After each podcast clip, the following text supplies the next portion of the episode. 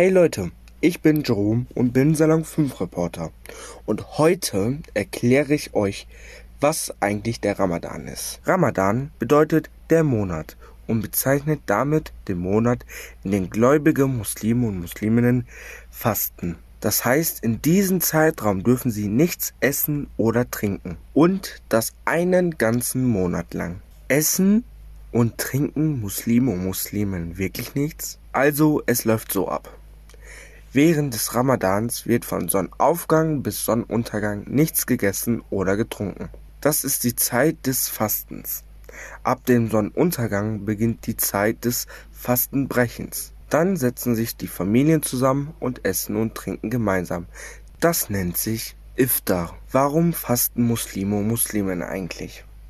Der Ramadan wird in dem Monat gefeiert, in dem Mohammed der Koran offenbart wurde. Daher ist dies eine heilige Zeit, in der man Körper und Geist reinigt. Daher wird in der Fastenzeit auch aufs Rauchen, Geschlechtsverkehr und Trunkenheit verzichtet.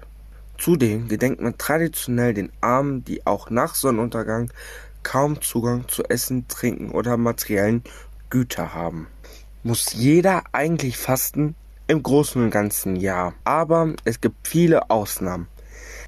Denn es sollen nur volljährige Menschen fasten, die körperlich dazu in der Lage sind. Zu den Ausnahmen gehören dann zum Beispiel Kinder, Alte und Gebrechliche, Schwangere und Menschen, die harte körperliche Arbeit leisten. Gibt es zum Abschluss eigentlich sowas wie eine Party?